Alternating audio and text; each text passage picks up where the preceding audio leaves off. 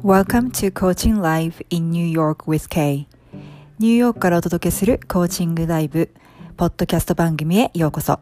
私が番組ホストのコーチ K です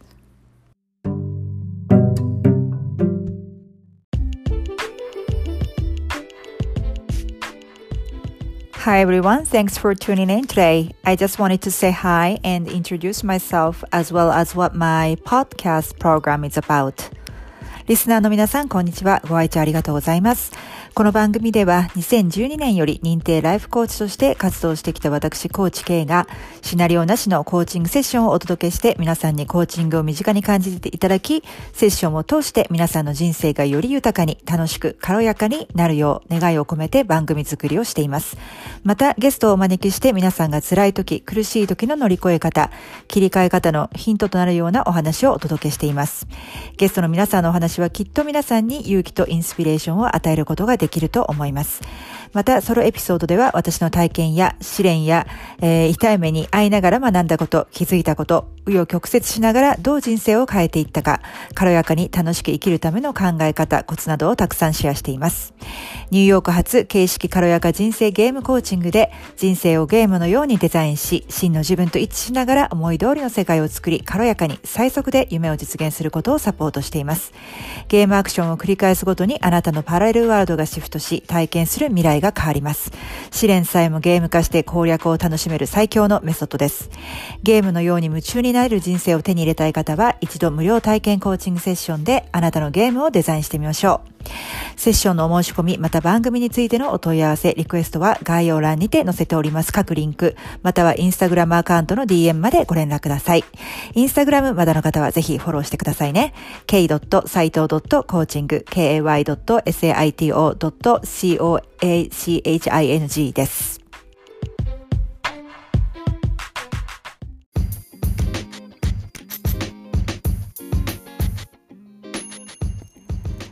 ここで一つお知らせがございます。今までウェブサイトからお申し込みいただいた方に、えー、自分らしく生きるための7つの秘訣という無料冊子、えー、プレゼントをさせていただいたんですけれども、えー、今回、えグレードアップした内容で、えリニューアルしました。ちょっとエンディングの方でもお話ししてるんですけれども、もうもやもやのお持ち帰りはしない、一気に波動が軽くなる、自分らしく生きるための7つの秘訣ということで、えー、新しいバージョンで、えー、内容盛りだくさんでお届け、しております。えー、こんな方にお勧めしています。周りの人、事象に振り回されてる感がある。自分のやりたいことはいつも後回しでなんだか不満、満たされない毎日。家でいつも一人もやもやしている。自分がどう思うかより他人の目や評価を優先してしまう。自分らしく生きたいけどなかなか振り切る勇気がない。どこから始めていいかわからない。えー、これに一つでも当てはまる部分がある場合は自分からずれている証拠です。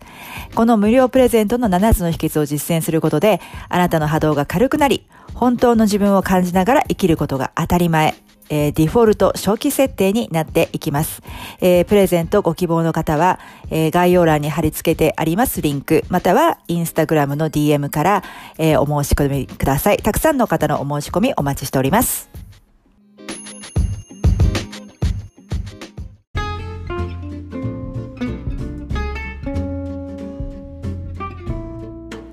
Hi everyone, welcome back to my podcast, Coaching Live in New York with Kay. We have a special guest today. Um, Kozue is back to our show. Um, she has a couple of environments to design left when we finished our 12 sessions, so she came back to finish them up, sort of uh, up a few loose ends. First, let's find out what she's been up to since our last session and uh, what's the effect of the environmental designing has been in Koze's life. Then we got into a new environment, body environment that is. We will see what Kozue chose to scan and explore in that environment. はい、皆さん、こんにちは。えー、今日はですね、小杖さんをまたショーにお招きして、えー、公開コーチングセッションをやっていきます。えー、実はですね、私たちのセッション、えー、12セッション終わった時点で、まだ2つほど、えー、環境が残ってたんですね。で、それを、あのー二つとも終わりにしたいということで、えー、また、えー、追加でセッションお願い、えー、されまして、えー、またショーにも戻っていただきました。えー、ということで、えー、最後のセッションから小杉さんの人生がどのように動いてきたのか、えー、小杉さんの近況と、えー、まあ、環境デザインコーチングというのをやってね、12セッションでやってきたわけなので、その環境デザインコーチングがどのように小杉さんの人生に、えー、効果をもたらしているのかということをお聞きして、その後新しい環境に入っていきます。えー、体の環境、ボディインバイロメントですね。で私たちの体っていうのも実はもすごく大切な環境のうちの一つです。えー、体というとボディシェイプであったりとか、自分の、自分の体に対する、えー、なんでしょうね。捉え方であったりですとか、もうそれこそ髪の毛であったりとか、ファッションであったりとか、メイクであったりとか、えー、ヘルシーフードとか、まあ、いろんなことがボディインバイロメントに含まれるわけなんですけれども、えー、果たして小杉さんはそのどの部分を、えー、デザイン、えー、スキャンしていくことで選んだでしょうか、えー、今回と、そして来週と、えー、2回に分けてお届けしたいと思いますので、お楽しみに。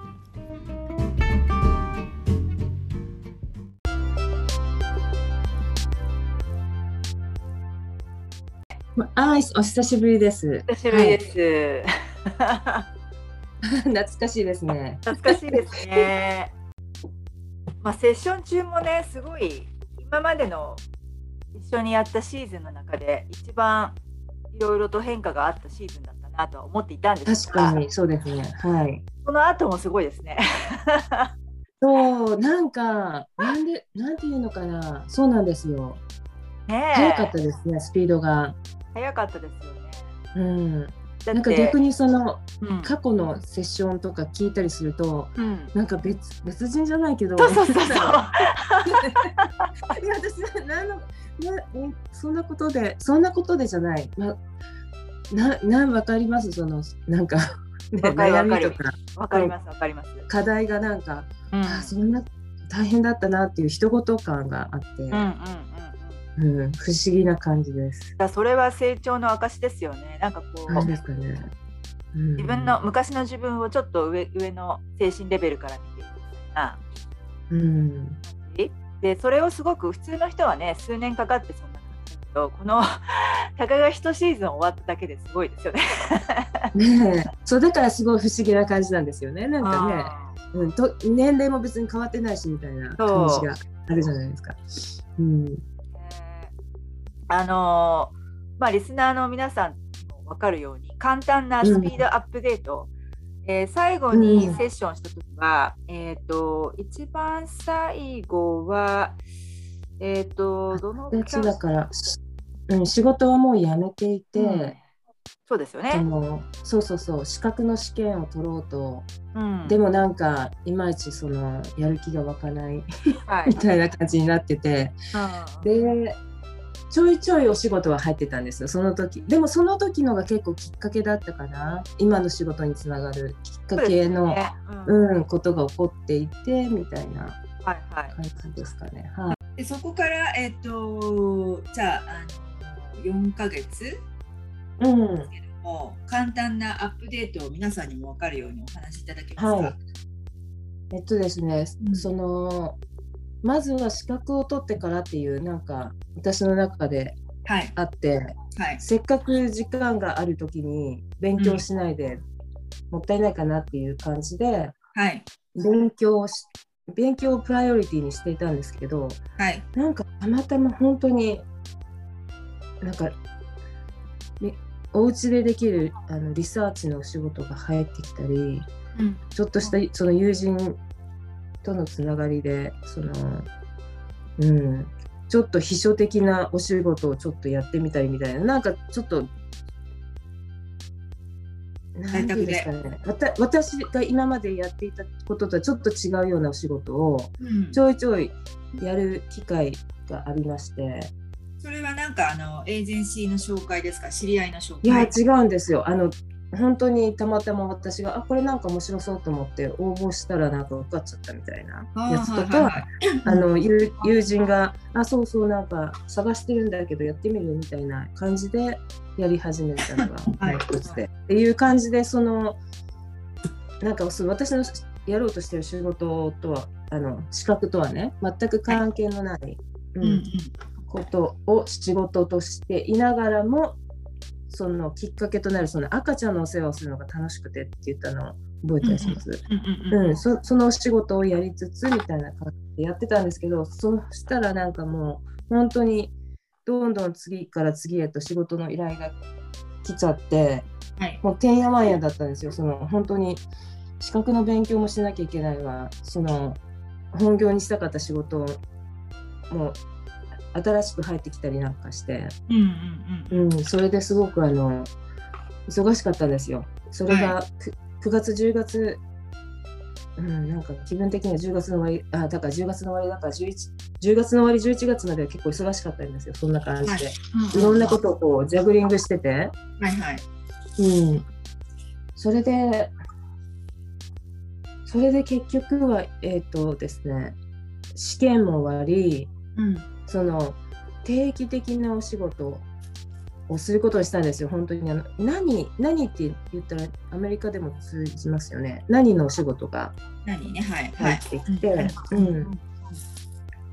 それでそうこうしているうちにこの日本に住んでいるアメリカの家庭のご家族の子供の日本語を教えてもらえないかみたいな話も入ってきたりなんかして、まあ、教える仕事もともとしてたので、うん、あいいなと思って、うん、うん、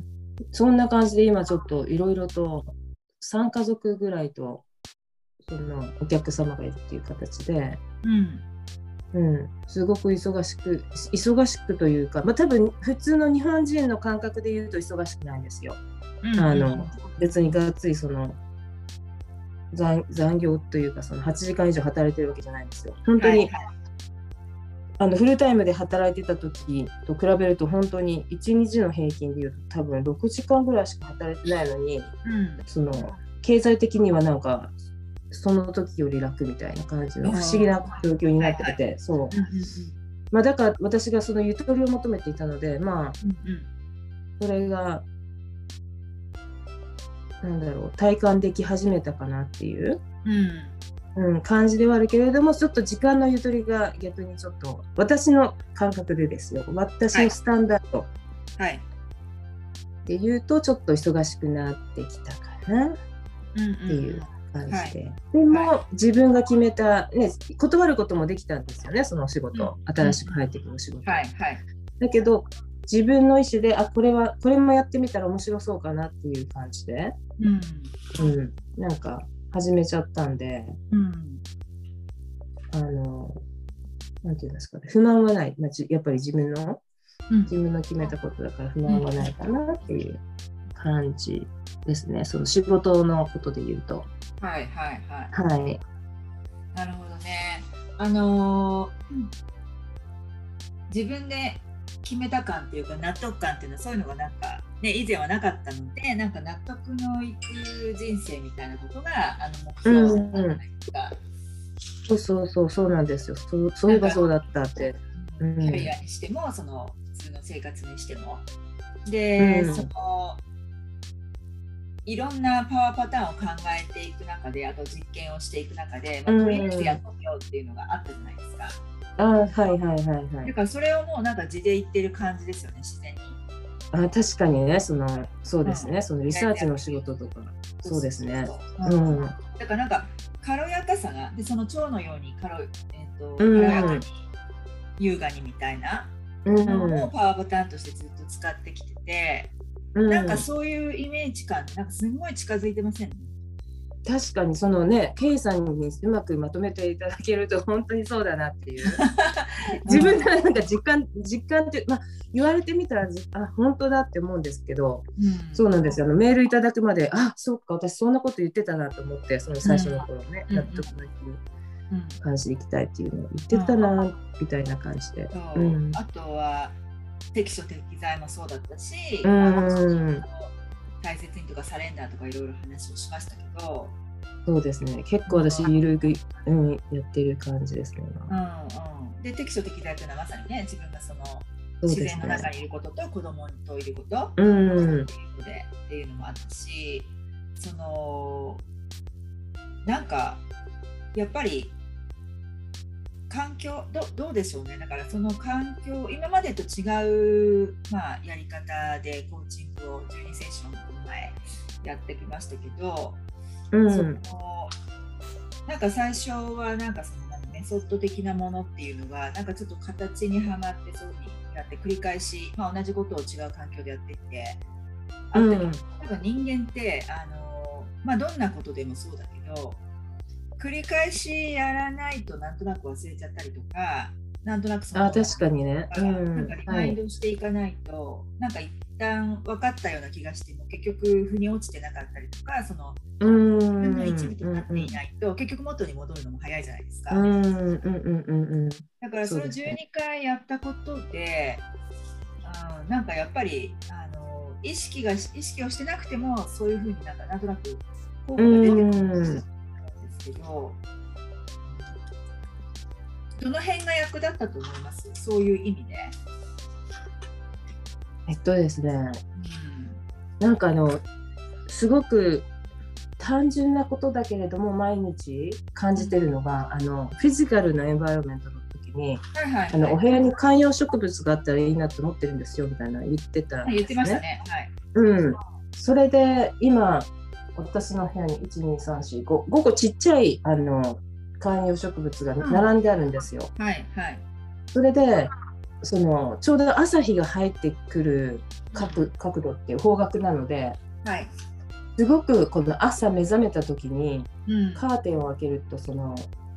なんていうんですか開けるとっていうかあの私主人にいつも起こしてもらってるんで主人がカーテンを開けて、うん、そしたらその日差しと、はい、そのなんだろうそのプランツのその輝いてる感じすっごい、もう惚れ惚れする感じで綺麗だなって毎朝起きてるんですね。なんか朝すごい苦手ないんでその起きるのが苦手っていうのはもう変わらないんですけども、本当に。ミラクルは起こってないんですけど、ただそうやってその何て言うんですかね。朝起きることに対する朝起きて気持ちいいなって思うことがすごく増えてきたのとやっぱりその自分の好きなことを仕事にやなんかできてるからうん、そのマンデーブルースとかがないんですよね。あの、うん、週末が終わるっていうなんか、ね、なんかこのねただまあ楽しいことが終わったっていうのはあるんですけどその、うんうん、やっぱ違うじゃないですか。そのお仕事してる時と週末のその自由になる、はいはい、違うけれどもそのだからといって月曜日が来るのが嫌だなとかっていうのが全くなくなったんで、うん、そうそうそう。その朝朝すごく幸せを感じて目覚めれるようになったというか、うん、なんかその、うん、それそれで仕事行ったら行ったでそのオーシャンビューのなんか素敵なお家なんでそのお客さんのお家が、えー、すごい、うん、すごくなんかでペットもいて私今のあの住んでるところはペット禁止のところなんで、うん、その人のペットだけど、はい、懐いてくれるじゃないですかやっぱり何してると、すごく癒されてというか可愛いなと思って、うん、めっちゃラッキーこの何この動物に癒されるけど自分はペットとして、はいはい、ペットのオーナーではないというその美味しいなんか、立場、はいはい。うん、だからそのフィジカルエンバイロメントって結構すっごいあの私にとっては影響があるんだなっていうのは、うんうん、ありますね。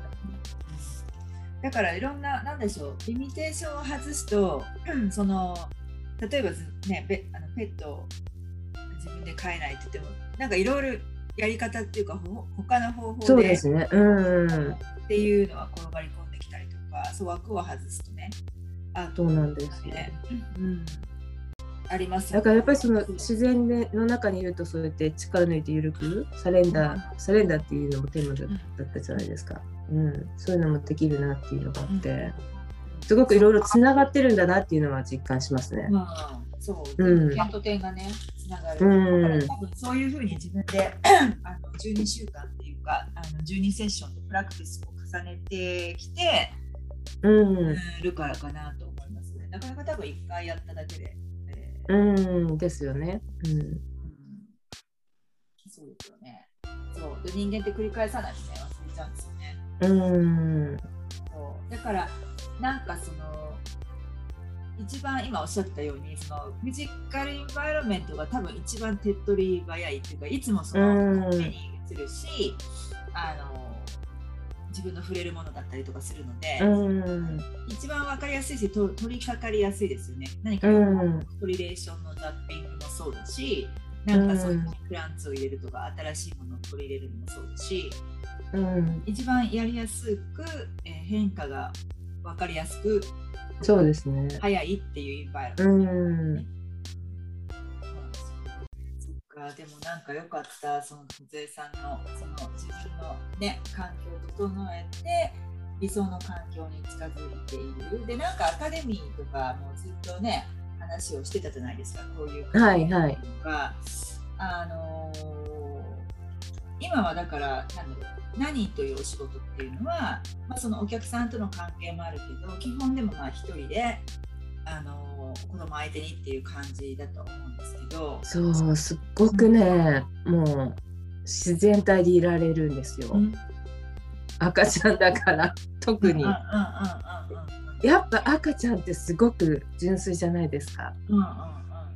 すごいなんかねもう本当にもうみずっと見てられるっていうかずっと一緒にいても、うん、うん、苦じゃないというか、うん、面白いですよ。えー、発見もあるんじゃないですか？そう、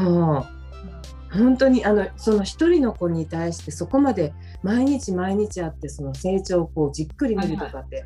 余裕ないじゃないですか。その、うん、公の例えば保育園とかデイケアみたいなところで働いてると、はいうん、幼稚園でもそうですけど、うんうん、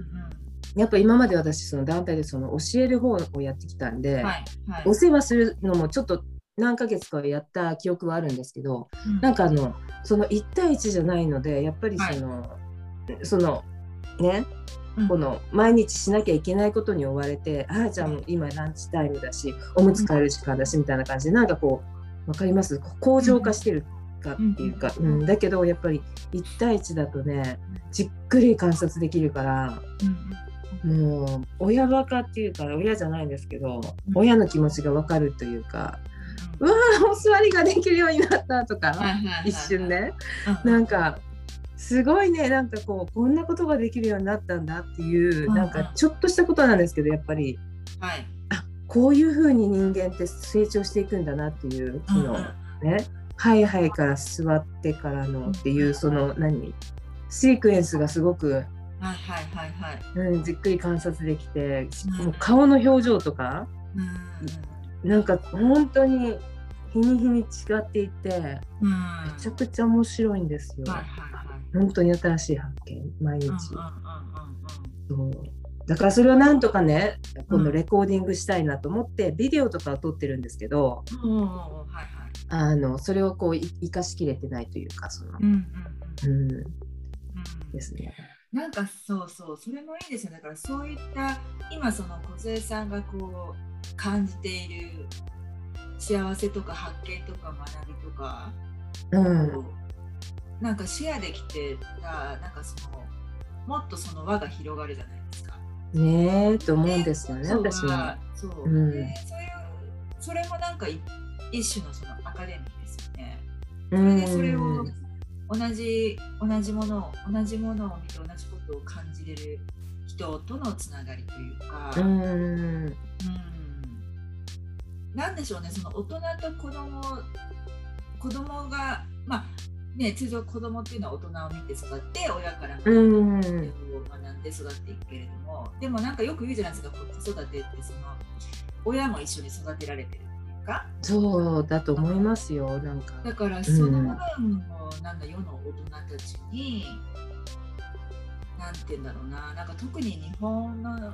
方々って真面目で前も何度も言いますけど、うん、その真面目なのは日本人のいいところでもあるんだけどもなんかそういった純粋な子供の頃のことっていうのは忘れちゃうし、うん、なんかそういうふうに生きられてない人も多いじゃないですか。自分のそのままを出して素直に喜ぶ時は喜んで素直に怒る時は怒ってみたいな、うん、なんかそれってすごい日本人の癒しになる気がするんですよね。ね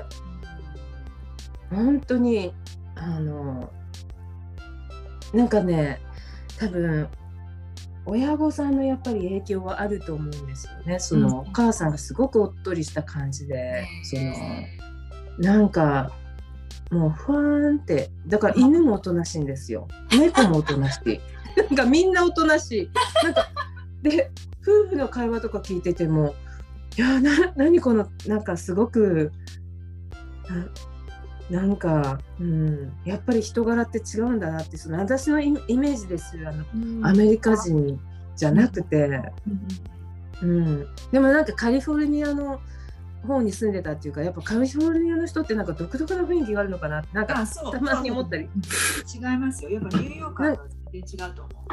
う。ねなんかねすごくこの私が見ていてなんか心地よいというか、うん、そんなにやっぱりできていいねみたいな。やっぱり環境は人を作るって環境そうすごすごいと思いました。多分全然外から来る人がねニューヨークに行った後にカリフォルニアに行ったりあるいは逆にカリフォルニアから行った人がニューヨーク来たりしたら、うん、絶対空港っていうか街を降りた瞬間に感じるエネルギーは絶対違うあ確かにね。うんうんうん。日本の人でもそれは分かると思ううん、でもそういうことだよね。そういう環境が人を作ってだからそう最初からそういう人が集まったんじゃなくてそこにいるからそうなるんですよ。あまあそうですね。そうそれもありますよね。でで今は多分そうそういった人が惹かれるんでしょうね。そのそのそういったね作られたその雰囲気というか環境に。で多分その穏やかな夫婦ご夫婦と、うん、なんだろう。今いろんな人が言ってその極化とかいう話にもつながるかもしれないけど、うん、なんかそのあの特にこの今年の当時以降はその、えー、自分の、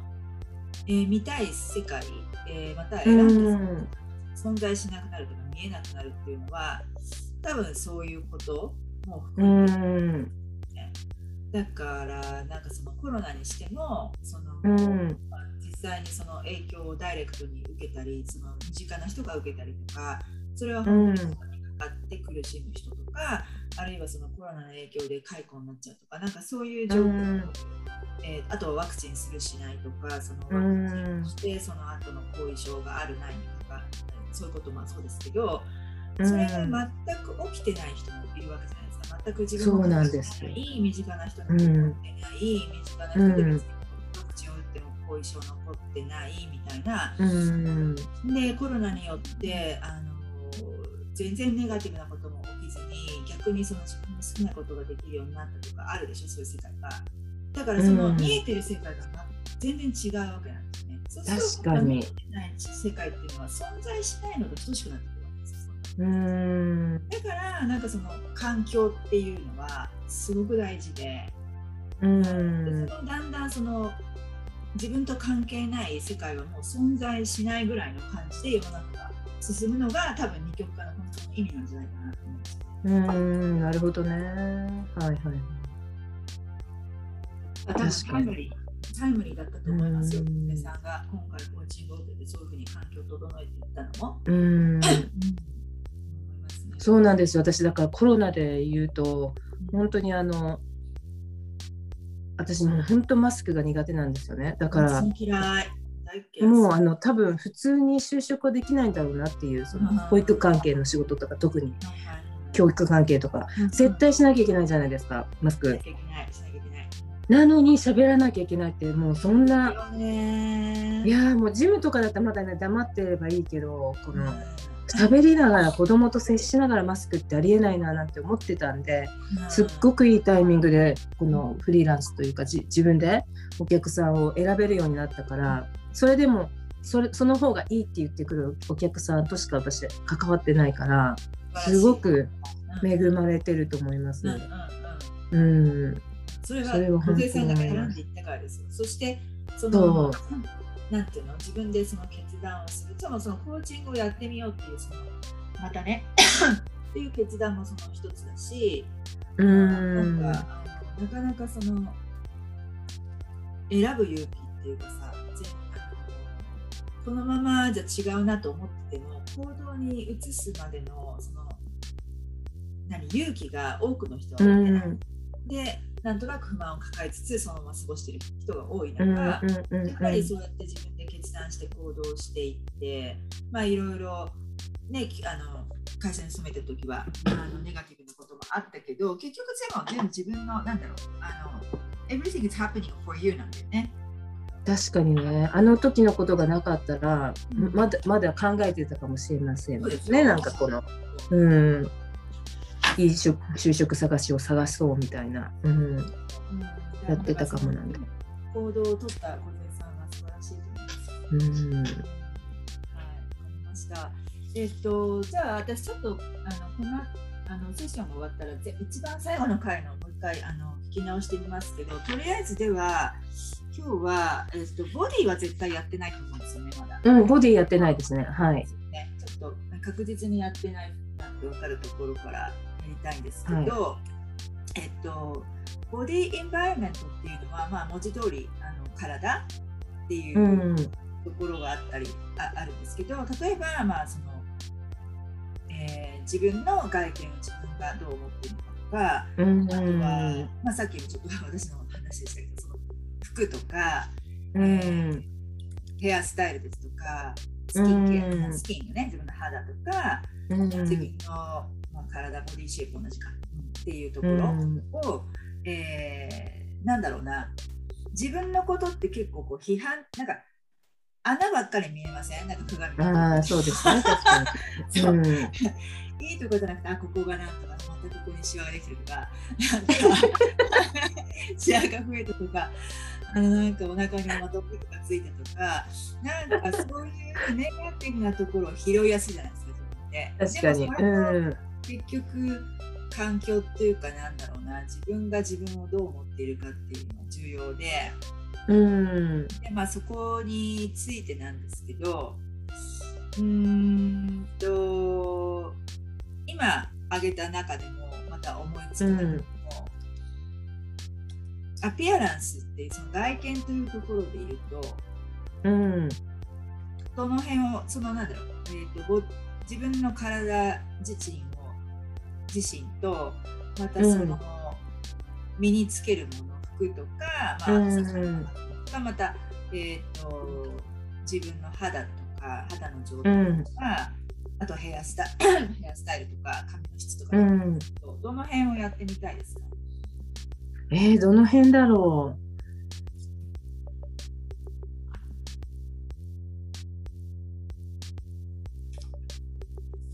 ヘアスタイル結構そうですね。ヘアスタイル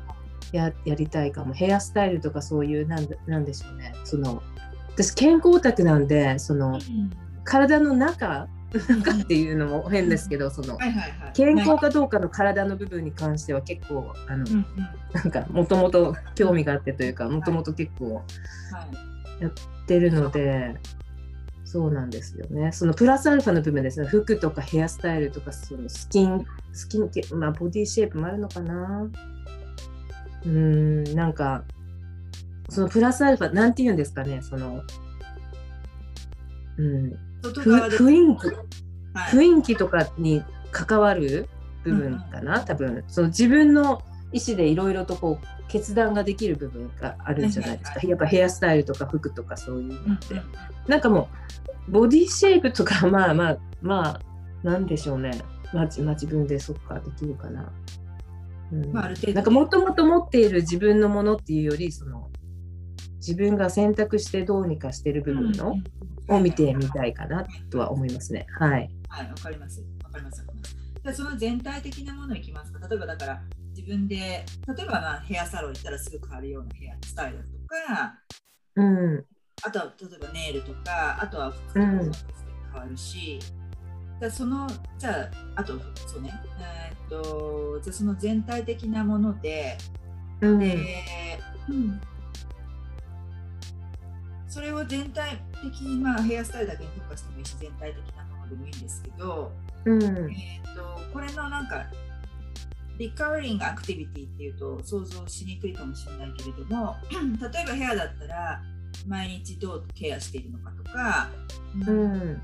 と服を選ぶ時とか何でもいいんですけど毎日その外見に関することで繰り返し行われるアクティビティっていうのはどういうのがありますか？えっとね最近は、うん、あの本当にヘアスタイルっていうよりもやっぱりその、はい、あの私そうそうそうあの6月のストレスがだなんか3か月後に出るらしくてなんかさ9月ほそうなんですよ。びっくりしました。私も。自分がそのねあのそうセッションを終えて結構いい感じになってるなって時に、はい、10円ハゲを見つけて、うん、私これ3回目なんですね人生で。ハゲちゃんの、はい、だからえなんで私やっぱりいまだに無理してんの？とかって思ったらよく調べてみると、はい、なんかやっぱりサイクルがあるみたいで6ヶ月あ3ヶ月、うん、だから6月に起こったそのストレスがその3ヶ月後って言ったら本当にピンポイントできてああの時ってそんなに自分なんかストレスだったんだっていう感じでちょっともうハゲができちゃって、うん、で今もほとんど治ってるんですけど、うん、あのその時以来というかでそのその時よりも前からすごくあの若白髪だったんですね。はい、はい。それでそのどうしたらその白髪をこう防げ防げるかとかそういう風な感じで、うん、もうひたすらそういうなんか情報集めをしてますね。リカバリングアクティビティというと、あこのマッサージがいいんだ。あ湯シャンするといいんだとかなんかそういう、ちょっとあの普段とは違ったケアをする感じの、うん、情報を情報集めをひたすらしてるみたいな感じ。なるほど。うん。でも悩みですよね、女性にとって。悩みです。うん、しかも私冒険がなかなかちょっと最近できなくて、うん、そのヘアスタイルもなんかこう、マンネリ化しちゃっててっていうのもあって、なんか結構髪の毛はね、すごく雰囲気変わるじゃないですか人って髪の毛で、ね、だからもうちょっとこう自分に似合うのとかをこうこう追求したいんですけどその、うん、なんかねあ白髪があるあハゲがある。すごいすごい。いやほんとちっちゃいからそんなにハゲハゲじゃないんですけど、うん、髪の毛くくってれば見えないんですけど全然、うん、あのそうそう。そういったのは、うん、だからもうひたすらそういう情報集めしてますね、はいはい、う。んなんか私ストレスたまるとあの私髪の毛めっちゃ多いであの、うん、抜いても剥げないんですけどでもねなんかねこう仕事をしながらすごいストレスプレッシャーなんか仕事をしてるとこうデスクでこう考えてる時にすごいいつもね髪の毛抜いてるんですよ。髪の毛抜いてる自分に気がつく。あのよく英語の表現であるプリンマイヘアっていうじゃないですかストレスたまると。まさにそれを文字通りやってる。あ私もその気ありますよでも。あのやついやつ触っちゃってなんか気になったら抜いちゃうやつですよね。あれなんかそうこうやってか なんかそう肘ついてデスクで考えながら抜いてるみたいな。あ そうそうあります。ストレスはね。ねえした。で、えっと、そうやっていろいろその髪の毛についての、まあ、悩みの情報集めとかあとはその髪の毛ヘアスタイルそのものについて自分でその、ムードを例えるとしたらエナジーとかムード。どういった表現になりますか？ムードね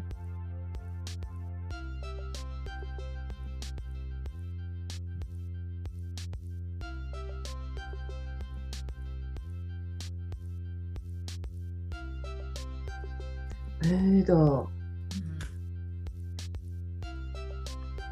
なんか冒険したいのにでできない。冒険したいというか変わりたいのに変われないみたいな、うん、なんか変わろうとしてるのになんかうん。だからどうどうなんだろうムード。暗くはないんですよだからその希望を持って見てるんでその情報探しもしてるんで、はいはい、自分に合うやり方さえ見つければ、うんうんうん、で自分に合う美容師さんさえ見つければみたいな感じの、になってるから、うん、あの暗くはない、うん、かといってめっちゃ楽しくなんか明るくしてるわけでもないけど 何なんでしょうね。ムード。うん。あでもなんか最近あのうちの旦那さんもちょっと「ちょっと髪の毛が」とかって言い始めたんで「じゃあ一緒にこのマッサージしようよ」って言って、はい、シャワーお風呂入る前にこのヘッドマッサージをあの血行よくするなんか老廃物を流すみたいな感じのマッサージを一緒にするようになったんで、なんかこう、はい、なんなんでしょうね。そのデスパレットではない感じになってきましたね。その軽く実験してる。んだけど、そのムードを何と言うんだろう。あれかな、うん、なんかアンサートンって感じ。でもそのアンサーアンサーテンはアンサーテンですあの特にヘアスタイルとか。あの結局なんかあの無無難な道に行っちゃうみたいな、はいはいはい、うん。感じですね。はい、でえっ、ー、とその髪の毛ヘアスタイルが、うん。えー、例えば梢さんの環境デザインゲーム全体を考えた時、えー、そしてその梢さんが結局最終的にその自分の理想のアカデミーに近づけるのに、うん、まあちょっとこれなんか質問がヘアスタイルっていうとおかしいかもしれないけどでもどういうヘアスタイルが自分のそのぴったりくるものとか部屋について悩みがなくなったりとかすることでどういうアセットになると思いますか？その理想のアカデミーに、えー、自分がなりたい自分になるために。やっぱりそのやっぱその自分が何を求めてるのかとか、っていうのがはっきりしてくるんじゃないのかなって。なやっぱ自分似合うに何が自分に似合う似合わないっていうのが分かってると、うんうん、なんか気持ちよくないです、うん。うん、なんかこう自信を持ってあこれ私これが好きだからこれが似合うって自分で思分かってるからっていう、うん、なんだろう堂々とおしゃれができるというか、うん、なんかもうちょっとこう、スパッと、なん、なんなのかな。自分軸でこう、今の流行りの髪型とかどうとかっていうんじゃなくて、なんだろう、自分に合う髪型とかが分かってたりして、そのケアの方法が分かってて、なんか自分でこう、そうですね。選べるとやっぱりそのまあ心機一転リニューアルゲームだから心機一転になるのかなと思いますね。うんそうだねゲーム名と一致しますね。うん。なるほど。ちなみに今のされてるヘアスタイルっていうのは何年間ぐらいそれ同じの同じ感じですか？なんかね結局似たような感じになるんですよ。えっとねボボブみたいな感じでこうくくろうと思ったらくくれる、はいはい、なあの下ろそうと思ったらその別に下ろしててもいいみたいな感じの長さの、長さで言うとうんどれぐらいだろう？結構長いかな。一時すんごい長い時があったんですよ。で一時すっごく短くした時があってそれがタイタイの時に一回すごく短くしてあ短い方がいいよみたいな感じで周りにも言われ、うんうん。でもなんとなくそのくくりたいんですね私は。すごい暑いから沖縄、うん、あのそういうなんか本当仕方がなくそのおしゃれができないっていうのもあるんですね、うん、本当汗すごい汗かきなんで、うん、あの本当にもう髪の毛だけでもちょっと縛ってすっきりさせたいっていうのがあっていつもあの美容師さんに言うのがあのちょっと変えたいんですけどやっぱりくくれるぐらいにしないと私ヨガもするんですとかっていう感じで 結局この長さになっちゃう。そのプラクティカルな方をちょっと選んじゃってる感じはしますね。うん。だからもう何年沖縄に来て以来なんか結局ちょちょっとはこの長さは変わってもなんか似たような雰囲気の髪型でずっといるような気がしますね。なるほど。うん、はい。なんか 3, 3年ぐらいは23年はこんな感じかな。はい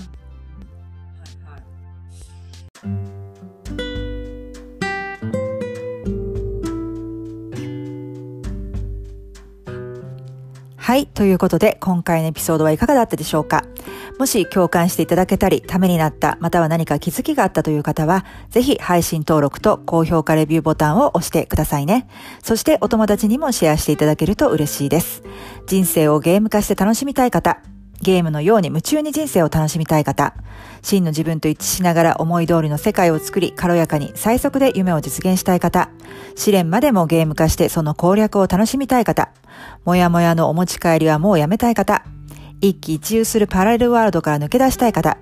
無料体験セッションの申し込みは番組の概要欄にリンクを載せておりますので、ぜひそちらをご覧ください。